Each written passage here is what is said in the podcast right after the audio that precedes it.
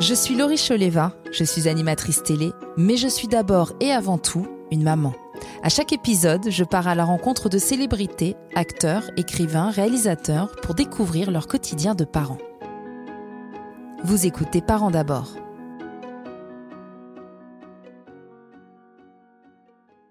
Bonjour à tous, c'est Laurie Choleva et je suis ravie de vous présenter un nouvel épisode de Parents d'abord, le podcast consacré au thème de la parentalité. Alors le principe est simple, je reçois à chaque épisode une personnalité qui me raconte son quotidien de papa ou de maman. On y parle éducation, valeurs, transmission.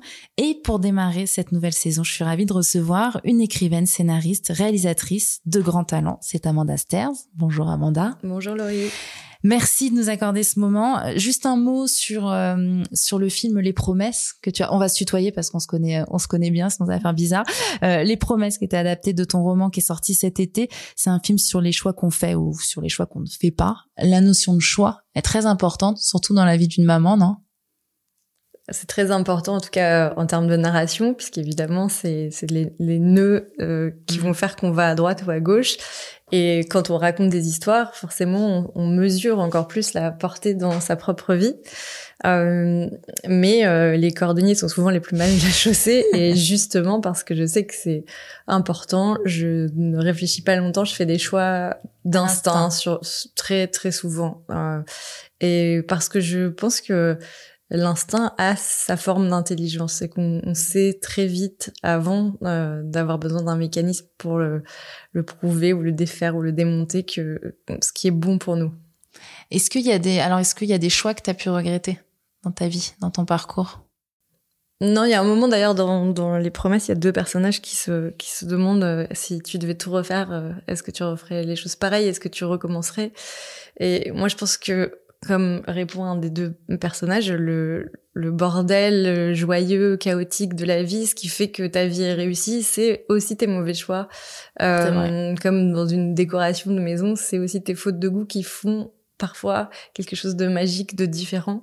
Et non, je, je, je pense que l'important, c'est de pouvoir rire de tes mauvais choix. Et pour ça, il, faut euh, des amis, il faut de la famille, il faut des enfants pour rire ensemble de, de ce qu'on, voilà, des moments où on s'est trompé.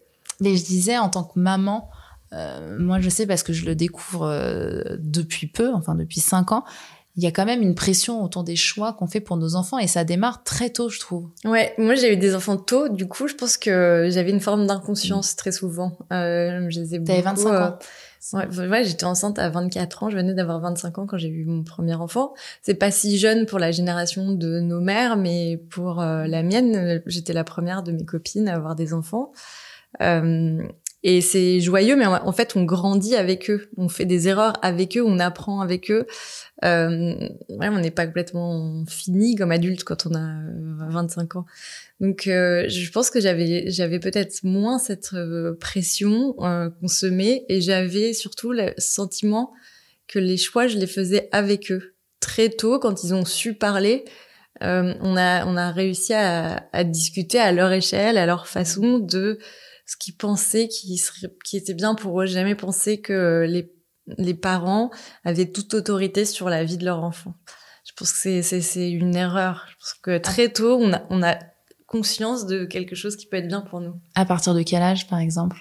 Je sais pas, moi, moi, à deux ans, je pense que quelqu'un peut, en fait, si on dit à un enfant, va te coucher, et si on lui dit, tu sais que quand, rappelle-toi, quand t'as pas fait dodo la dernière fois, tu t'es réveillé, t'étais fatigué, t'as pas bien profité de la journée, t'as pas fait ça, qu'est-ce que tu penses qui est mieux? Est-ce que tu penses que c'est mieux d'aller faire dodo maintenant et de de pas être fatigué demain? Ou est-ce que tu tu te dis quand même c'est pas voilà. Et quand tu tu formules les mmh. choses en leur faisant peser le pour et le contre même si tu indiques évidemment tu tu fais pencher dans la balance des choses qui t'arrangent euh, si si si eux le refusent et que t'acceptes que bah, ils prennent leurs décisions, leurs responsabilités et que c'est aussi des leçons parce qu'un mauvais choix c'est une leçon. Euh, et ben je pense que ça se passe beaucoup mieux. Faut leur faire confiance. Les... Ouais, moi je les exclus pas de la décision en fait. Je leur je leur explique pourquoi je prends une décision et pourquoi on la prend ensemble. Et si ils pensent que voilà c'est c'est pas bien, on en discute. Enfin en tout cas à partir du moment où ils, ils sont capables d'en discuter, je pense qu'il faut le faire. Je vais essayer d'appliquer ça ce soir parce que moi je suis un peu dans un problème de un problème de pour aller se coucher et j'ai beau tout faire, il y a rien qui marche. Donc je vais essayer, je vais essayer ça. Euh, il y a une phrase hein, que j'ai relevée euh, qui est de toi hein, où tu dis euh, même avec la carrière que j'ai faite, comme la plupart des femmes, j'ai dû renoncer à beaucoup. mes deux fils étaient ma priorité absolue et tout a toujours tourné autour d'eux. Oui, c'est vrai. Je suis à un moment particulier de ma vie, je trouve que une chose dont on parle pas beaucoup, euh, qui est ce moment où les enfants quittent le nid. Mm. Euh, moi, j'ai mon deuxième enfant qui vient d'avoir ses 18 ans, qui va prendre un petit appartement tout seul. Euh, L'aîné est à l'université depuis 4 ans, il est parti tôt de la maison. Euh, c'est vraiment des épreuves assez violentes puisque pour une mère ou un père, quand on réussit notre éducation, en fait, nos enfants nous quittent. c'est l'étrangeté de cette expérience d'amour mm. parce que normalement, en amour, quand on fait tout pour quelqu'un, en fait, il reste. Et là, non, c'est le contraire. Et c'est toute la particularité, je mm. pense, du, du, du statut euh, parental, c'est de comprendre cette euh, cette étrange dichotomie. Voilà, donc moi, j'ai, je, je, je, suis en train de les voir euh, s'envoler de leurs propres ailes. Ça n'empêche pas le lien, ça n'empêche pas de continuer à être là, à être présente, mais euh, il faut trouver sa place, en fait, trouver une nouvelle place. Et euh, c'est très particulier quand, comme je te le disais, moi, j'ai, c'est vrai que j'ai j'ai vraiment euh, fait beaucoup beaucoup autour d'eux, pas parce que je m'en sentais l'obligation, parce que c'était joyeux, euh, et maintenant, il faut que je déplace euh, ça ailleurs, que j'arrive à réinventer ma vie. Ta priorité, il faut que ce soit toi. Ça, je pense que j'y arriverai jamais. Euh, je pense qu'il y a des gens pour qui c'est ça. Moi, c'est juste, j'ai très vite compris que mon bonheur passait pas par par le fait de m'occuper de moi, mais j'aime euh, faire du bien aux autres. Donc euh, je, je, trouverai d'autres gens à nourrir. Euh, je pourrais, voilà je m'occuper de moi si tu veux. Ouais. non mais mes enfants ils pensent que je vais m'acheter un chien. Ils me disent comme je suis allergique aux chiens et mais j'adore. Et à chaque fois ils me disent bah t'as qu'à te faire faire un truc de, de, de, un traitement voilà. Non alors je, je sais pas si c'est ça mais oui, de plus en plus, je m'investis dans des associations caritatives. J'ai, euh, euh, je pense que j'ai cette envie de partage et de redistribution qui est quelque chose de très maternel. Et quand on a un caractère euh, maternant, on l'est même avec des gens qui sont pas nos enfants. C'est justement des valeurs que tu as transmis à tes fils? Euh, J'espère, je sais pas, euh, c'est un peu tôt encore pour que je sois grand-mère, mais euh, en tout cas ils ont cette, oui, cette envie de partage, oui, cette, envie de partage, ouais. d'aider, d'être aussi tourné bah, L'aîné, euh, il fait euh, des études qui sont en lien avec le, le domaine médical puisqu'il fait de la neuroscience et il a cette envie de faire de la recherche, d'aider les gens. Il a toujours eu ça en lui. Il a fait des stages dans des hôpitaux, donc oui, c'est très profond. Et Léon qui euh, qui fait de la de, qui est artiste et qui fait de la musique, c'est forcément euh, quelque chose qui est lié au partage. Le choix, justement, en parlant de, de Léon, puisqu'il jouait dans Les Promesses, qui est ton euh, dernier film, le choix de le, de le faire jouer ou de le laisser jouer pour, pour toi dans ton film, c'était difficile à faire? C'est vraiment pas quelque chose qu'on a vraiment qu'on a mesuré. on était en période de Covid euh, j'avais les auteurs, les acteurs anglais qui devaient venir euh, en Italie faire les essais, pouvaient pas rentrer. Euh, en Italie, je trouvais aucun acteur avec un accent anglais. Et au début, c'est moi qui lui ai dit, mais tu veux pas faire les essais? Il était pas très partant, mais je voyais qu'il y avait quelque chose d'un peu pesant chez lui. Il était enfermé, il faisait l'école en Zoom depuis un an et demi. C'était, ça, ça commençait à devenir très très dur. Et non seulement il s'est éclaté en faisant les essais, il était bon, et en plus, on a vécu une expérience géniale de partage, de c'était quelque chose de extra parental, mais ça restait quelque chose dans un cadre familial. Et quand je réalise un film, il y a, y a cette énergie-là sur mes plateaux. Euh, je, je m'occupe de mes acteurs, mais de mon équipe, de il y a quelque chose de très joyeux, de grande colonie de vacances. Et euh, il voulait pas quitter le, le plateau quoi. Et, j'avais aussi mon aîné qui lui était au zoom mais lui il était de l'autre côté à côté de moi euh, au combo. Et très impressionné parce que euh, il, il, m'avait jamais vu vraiment travailler autant. D'un coup il était oh, t'es trop t'es trop forte vraiment donc euh, c'était marrant qu'il voyait une autre image de moi ça, c'est trop mignon. Et il t'appelait comment sur le tournage, Léon? Bah, Il m'appelait pas vraiment, mais parce qu'on avait pas ce rapport-là. Mais j'ai pas dit euh, que c'était mon fils au début. C'est euh, aux autres acteurs? Même à, l'équipe, euh, j'ai pas dit tout de suite. Ils ont compris après, mais j'ai eu une script géniale sur le plateau. Et et qui est partie. Donc je lui rends un hommage, Rachel. Elle était, c'est une script très très connue parce qu'elle avait fait euh, tous les grands films américains euh, en Italie, les films de, de, Scorsese. Elle avait fait Call Me by Your Name d'ailleurs et quand euh, quand elle a vu euh, Léon jouer la première fois, elle s'est tournée vers moi, elle m'a fait bye bye Timothée Chalamet. Genre, genre elle l'a adoré les trois. Je me suis dit heureusement qu'elle a dit ça et pas le contraire parce que je je lui avais pas dit que c'était mon fils et je du coup j'osais encore moins lui dire et pendant plusieurs jours elle a, elle, savait pas et je me demandais j'avais de plus en plus de mal à lui dire parce que j'avais l'impression que je la trahissais et un jour elle a dit mais elle m'a regardé euh, le prendre dans mes bras et elle a dit mais il y a un truc. Ouais. Ou alors c'est louche. Voilà, c'est ton neveu. Je voulais qu'on reparte aussi un peu en arrière puisque tu vis aux États-Unis maintenant avec euh, avec tes fils. Euh, là, pareil, j'ai une phrase de toi hein, qui dit que euh, c'était euh, une décision importante, que c'était effrayant en même temps, c'était amusant, que tu repartais un peu à zéro. Là-bas, tu connaissais personne, personne connaissait euh, vraiment Patrick, et que tu avais ton script sous le bras, que tu savais pas si les gens allaient aimer, si tu allais avoir le droit de faire ce métier. Comment est-ce que euh, tu as vécu tout ça? Dans une excitation folle, j'ai adoré. Et dans une autre langue et dans une autre langue ce qui était en fait j'aime la difficulté j'aime j'aime quand quand il faut travailler pour obtenir des choses, j'aime me dire que euh, je, je, suis arrivée euh, à quelque chose parce que j'ai tout fait pour ça. Euh, c'est pas ça, ça m'excite toujours moins les les, euh, les cadeaux en fait mmh. professionnels et euh, et être arrivé là, avoir, j'ai traduit mes propres livres en anglais, donc je suis comme un auteur américain, je suis publiée en, en anglais directement, alors que c'était pas ma langue euh, mm. maternelle. Je, je, parlais bien anglais, mais pas assez bien pour ça. Donc j'ai dû beaucoup, beaucoup, beaucoup, beaucoup travailler. Euh, et ce qui était aussi amusant, c'était ce contraste qui remet les choses à leur place. Ou quand j'arrivais euh, dans un, euh, je me rappelle à l'époque d'un rendez-vous chez CIE, qui est une des grosses agences américaines mm. de, de talent, où on me faisait attendre dans un coin et j'attendais une heure et demie et personne savait qui j'étais. En France, donc soyons honnêtes, ça n'arriverait jamais et j'arrive tout de suite et je vais rencontrer le président du truc et et en fait, on oublie que c'est pas que c'est pas quelque chose de normal au bout d'un moment et reconstruire ça depuis euh, le début, ça vous donne une seconde forme de légitimité et en même temps, ça euh, ça guérit de plein de doutes, de plein de choses. Euh, et, et, ça vous oblige à progresser en fait. Euh, moi, ça m'a fait travailler énormément. Si j'étais restée ici, je j'en aurais pas eu besoin. Ouais, ça t'a euh, fait sortir de ta zone de confort aussi et te mettre en danger. Ouais, c'était c'était une, c'était une leçon, je pense aussi pour mes enfants de me voir faire ça. Et je pense que évidemment j'ai traité les choses avec humour parce que sinon c'était impossible quoi parce que bon j'étais pas arrivée à ce stade de ma carrière par hasard non plus. J'avais déjà fait tous les efforts. Normalement, on n'a pas à les faire une seconde fois. Mais de voir ça, de me voir recommencer, de me voir euh, me réjouir à nouveau des petites victoires, euh, je pense que ça leur a appris plein de choses. À la base, c'est pour eux que tu es partie aux États-Unis? C'est pour eux, c'est pour euh, c'est pour nous aussi. Je pense que je pense que c'est une telle richesse de pas toujours voir le monde du même endroit.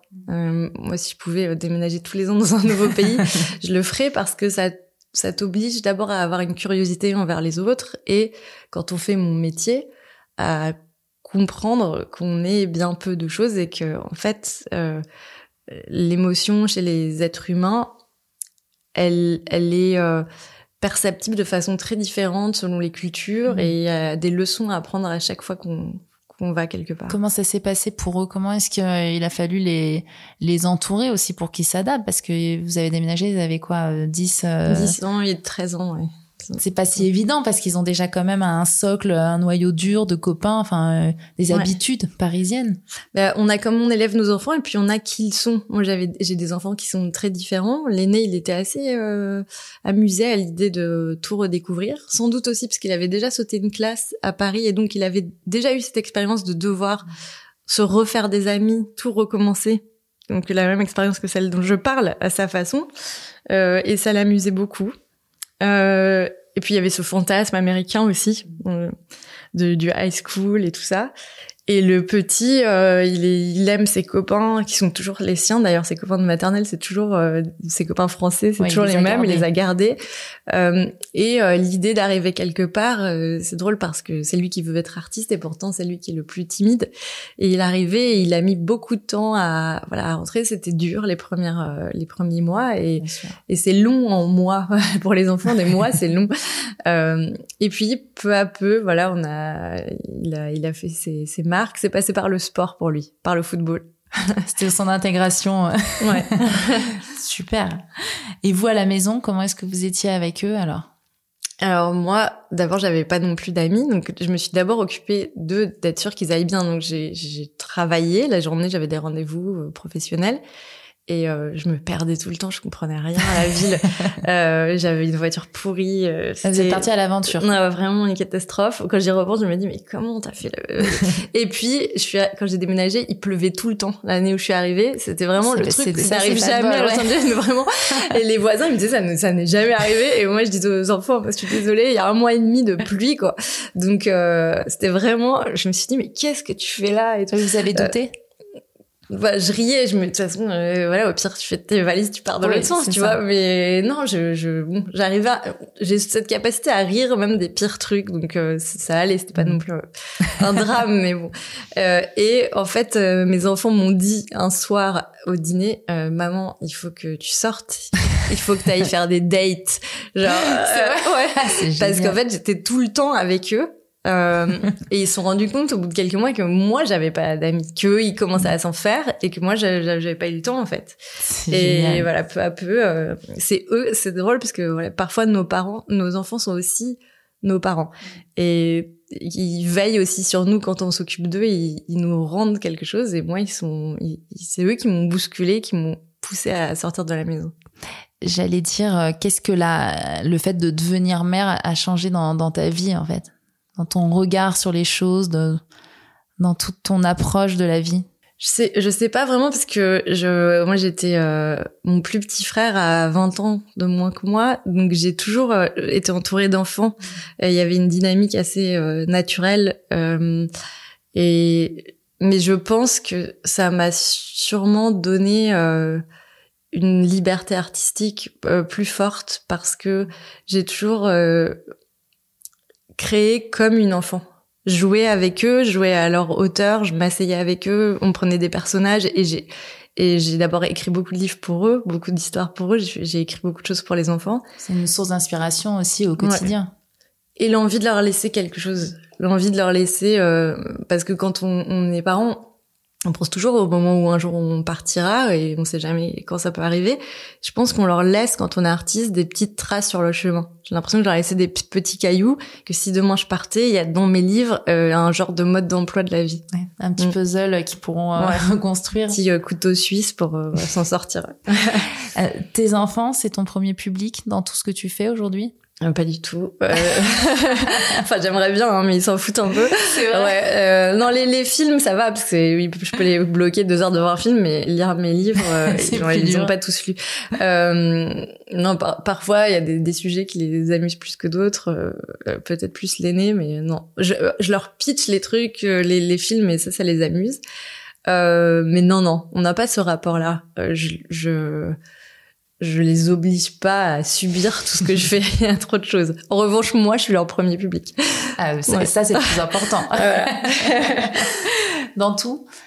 Dans tout, ouais, j'ai, bon bah comme tous les parents, je me suis tapé les, les matchs de water polo, les matchs de foot, les trucs. Euh, les petites copines, non. Alors, ça m'est arrivé d'en rencontrer, mais euh, c'est plus leur père.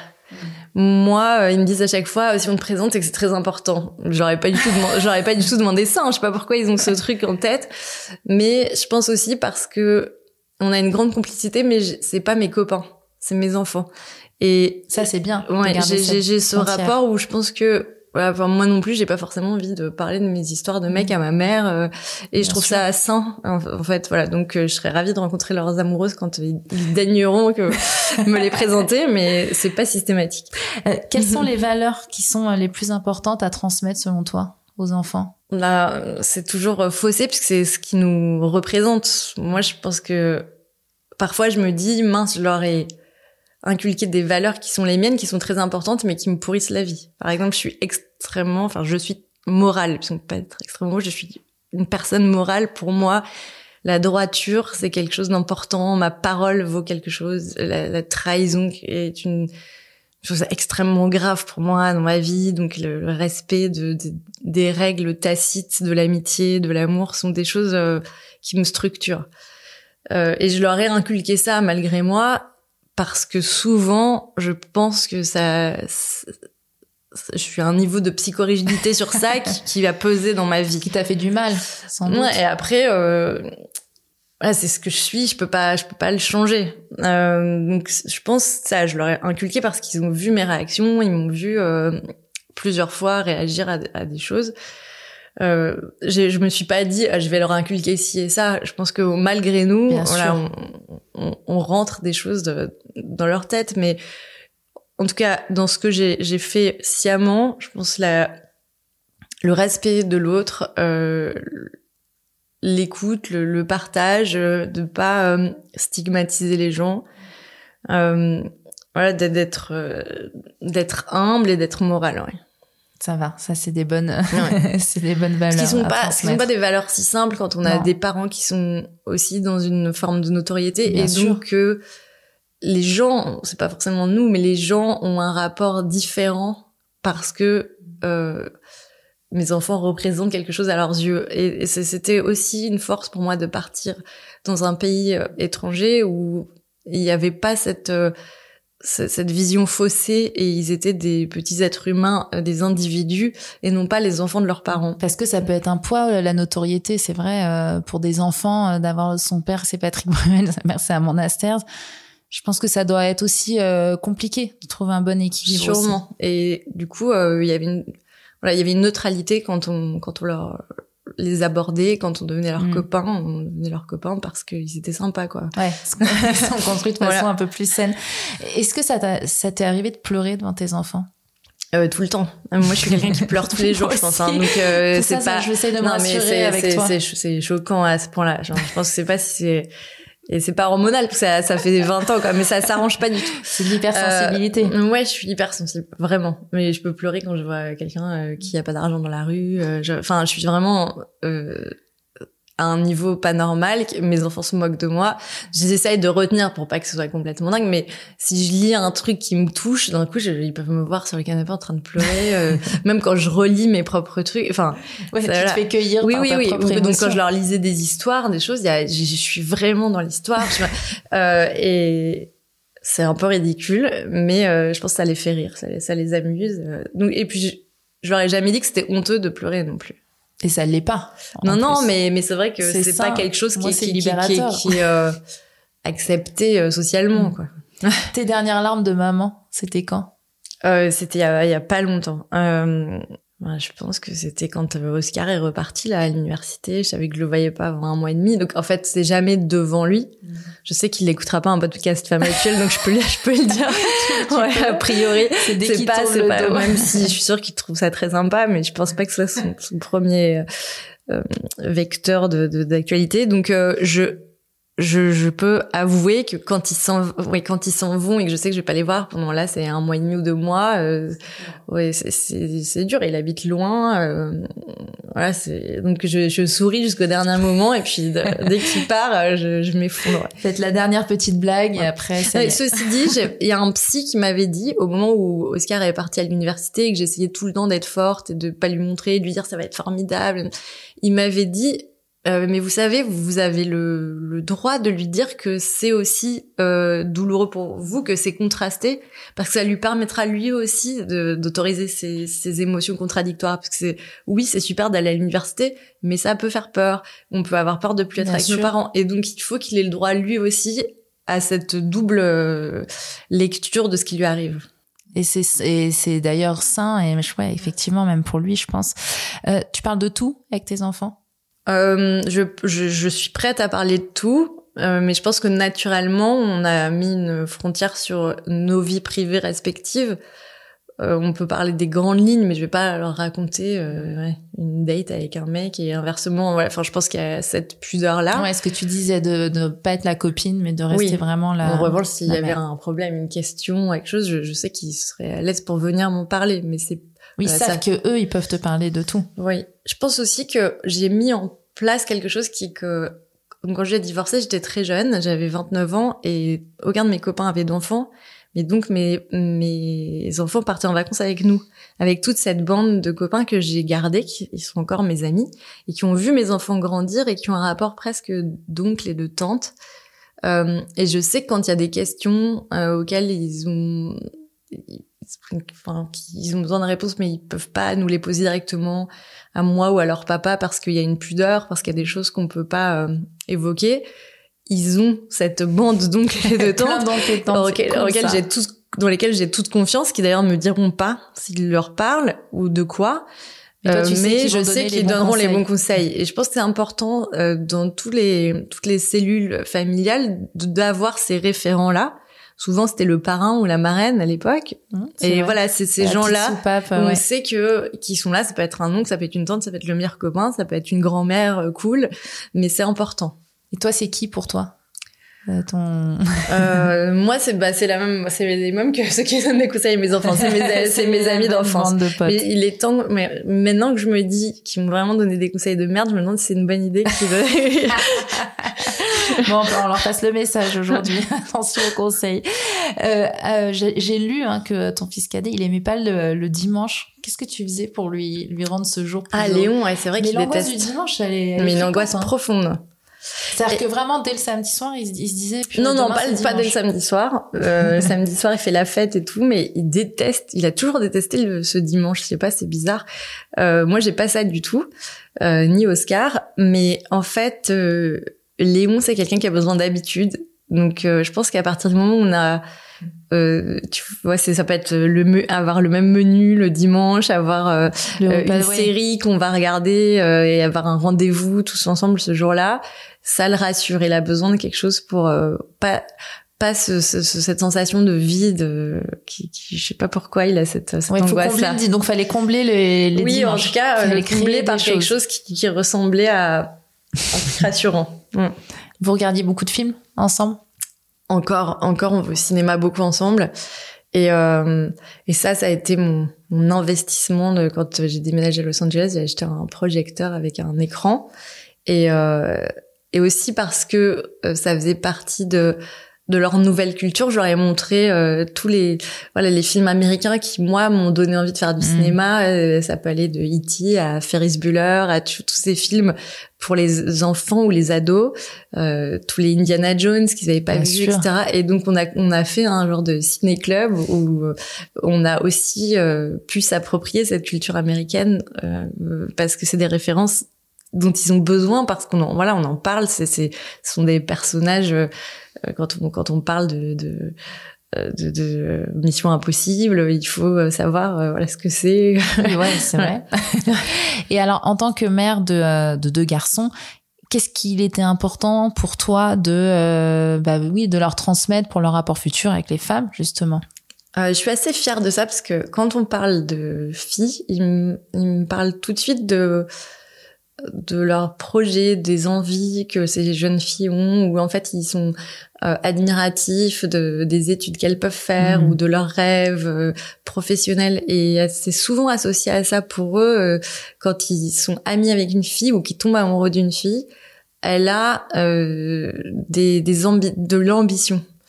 Euh, pas que je, je, pense que ce soit pas bien d'être euh, mère au foyer, hein, chacun fait euh, ce qu'il veut et ce qu'il ce qu'il peut, mais je trouve ça bien, en tout cas, que des jeunes garçons n'aient pas peur de l'ambition. Mm. Euh, oui, et que le premier réflexe soit pas juste de dire elle est jolie, c'est oui. c'est autre chose qui les D'ailleurs, ça ne leur suffirait pas. Mm. en tout cas, pas pour plus d'une nuit. Je pense que ça, ça ne leur suffira pas. et il y a cette envie d'admirer une femme euh, avec laquelle ils sont amis ou dont ils vont tomber amoureux. Euh, et je vois le rapport des copines qui sont à la maison, des, de leurs copines que je connais, qui viennent souvent. Euh, ils ont ce rapport d'égal à égal où ils se posent des questions, où elles sont, ils respectent beaucoup leur opinion. Et j'aime bien la façon dont, dont cette nouvelle génération euh, regarde les femmes. Je pense aussi d'être élevée par une maman euh, qui qui fait des choses. Ça, c'est ça. C'est ce que j'allais dire aussi. Ils ont un exemple féminin aussi euh, fort quand même. Mm. Oui. En tout cas, c'est c'est vraiment euh, joli la façon dont, dont, ils regardent les femmes, la façon dont ils regardent la la, la parité. je me rappelle très tôt d'ailleurs aux États-Unis, je sais plus qui regarder je pense que c'était la chambre des lords, et ils me disaient, mais pourquoi il y a que des garçons Et des réflexions qui nous semblent maintenant de plus en plus naturelles. Mm. Pour eux, ça a été euh, important de... C'est important de faire partie de cette génération du changement. Et en plus, en Californie, c'est vraiment un état hyper progressiste. Donc, c'est pas que comme on regarde les femmes, mais c'est comme on regarde euh, toutes les personnes LGBTQ, mm, tout ce qui, sûr, tout ce qui est euh, toutes les minorités, toutes les différences. Oui, on est dans, des classes où il y a plein d'enfants qui sont gender fluides, qui sont euh, qui euh, qui se cherchent, qui réfléchissent et c'est pas stigmatisé. Quels seraient tes conseils de parce que je pourrais parler avec toi pendant des heures mais alors que je te libère tes, tes conseils de maman? Qu'est-ce qui est le plus important selon toi? Se faire confiance? Je pense c'est de d'être honnête avec euh, qui on est. Et je pense que c'est les mêmes conseils que je donnerais en amour. Euh, il faut pas euh, prendre euh, le rôle qu'on s'imagine devoir jouer. En fait il n'y a pas de bonne façon d'être parent. Hmm. la seule bonne façon c'est d'être heureux dans la démarche dans la façon dont on, on s'empare de notre maternité. Euh, Ouais, moi j'étais une maman qui a beaucoup euh, joué avec eux, qui a été très, j'étais très enfantine aussi. Euh, je me suis autorisé plein de choses et, et j'ai l'impression que mes enfants ils me connaissent vraiment. Et, je pense que c'est il faut faire confiance euh, à, à ce qu'on est euh, profondément et pas vouloir prendre une apparence de euh, maman modèle. En fait, on est tous euh, étranges, on est tous bordéliques, on fait du mieux qu'on peut. Mm. Voilà, donc on le fait euh, avec le plus d'amour et le plus d'honnêteté possible. Et peut-être pas trop écouter les autres. Je trouve qu'il y a une pression aussi. Il faut écouter vos belles-mères, bien, sûr. Ça, c'est en numéro un. Et les mamans d'école. Ouais. aussi une pression. Non, mais tout le monde. Après, il y a plein de super conseils qu'on peut vous donner. Écoutez tout, et puis prenez ce que vous voulez, fabriquez, mm. faites votre sauce avec. Soyez, il faut pas être, se sentir trop coupable non plus. Moi, pendant longtemps, j'ai, j'ai pas, je voulais pas trop sortir ou pas trop, enfin pas trop les quitter, mais en fait, j'ai aussi compris que bah, mon, épanouissement les rendait aussi heureux, et donc il faut euh, s'autoriser à, le temps qu'on passe avec eux, il doit être 100% avec eux, mais on a aussi le droit à des moments pour nous, pour continuer à grandir et euh, pour euh, pour vivre. On peut pas mettre notre vie entre parenthèses. Il y avait des écrans à la maison quand ils étaient petits? Oui, alors moi c'est la génération ils sont arrivés. Euh, les iPads, ça arrivait, ils étaient déjà, euh, c'était vraiment la limite. Ils étaient, j'avais, ils devaient avoir 8 ans, mm. donc oui, mais ils ont pas, grandi avec le truc dans, la, dans les mains. euh, moi, je pense que si, c'est bien. J'ai des neveux aussi, hein, mais donc je vois, je vois l'évolution. Je pense que si c'est bien utilisé, c'est pas négatif. Enfin, c'est c'est des télés, mais il y a plein de choses euh, euh, très euh, ludiques. Il faut juste voilà, limiter le, temps et et puis trouver les bonnes choses et puis être avec eux juste et le contrôler. C'est pas un babysitter en écran. Pour terminer, est-ce que tu peux nous, nous dire un mot sur tes projets? Euh, oui, je ne vais pas faire d'autres enfants pour l'instant. Ça, c'est pas euh, mes projets, euh, j'ai écrit un roman pour la prochaine euh, rentrée littéraire, donc là je suis en pleine écriture euh, et c'est tout ce qui ce qui m'importe en ce moment. Donc ce sera une sortie en août prochain à peu près. Et après un film pour le cinéma? Et un film pour le cinéma, écoute, voilà, je te, je te l'annonce en toute avant-première ah. parce que nous sommes en train de, de, de, de, monter les financements du film, donc ce n'est pas encore fait, mais mhm. je, je, suis en train de, j'ai adapté le vieux juif blonde qui était ma pièce, ben oui, bien sûr, un peu culte euh, à l'écran, et euh, je suis en train de travailler avec Jean-Louis Livier et Julie Gaillet pour euh, monter euh, le projet. Ah, voilà. C'est chouette ça. Donc voilà, il y a, en tout cas, je peux révéler un nom au casting, la mère du vieux juif blonde, ce sera Muriel Robin. Voilà. Ah bah c'est super, bah c'est parfait avec les déclarations justement qu'elle a qu'elle a faites, ça fera du bien de la voir au cinéma. je suis ravie, euh, c'est une grande actrice et je mm. suis ravie de montrer euh, des choses qu'on n'a peut-être pas encore vues d'elle. Merci beaucoup. Voilà, merci. Parents d'abord est un podcast de télé-loisirs et femmes actuelles. Si vous avez aimé cet épisode, n'hésitez pas à le partager et à vous abonner sur votre application de podcast préférée. À bientôt!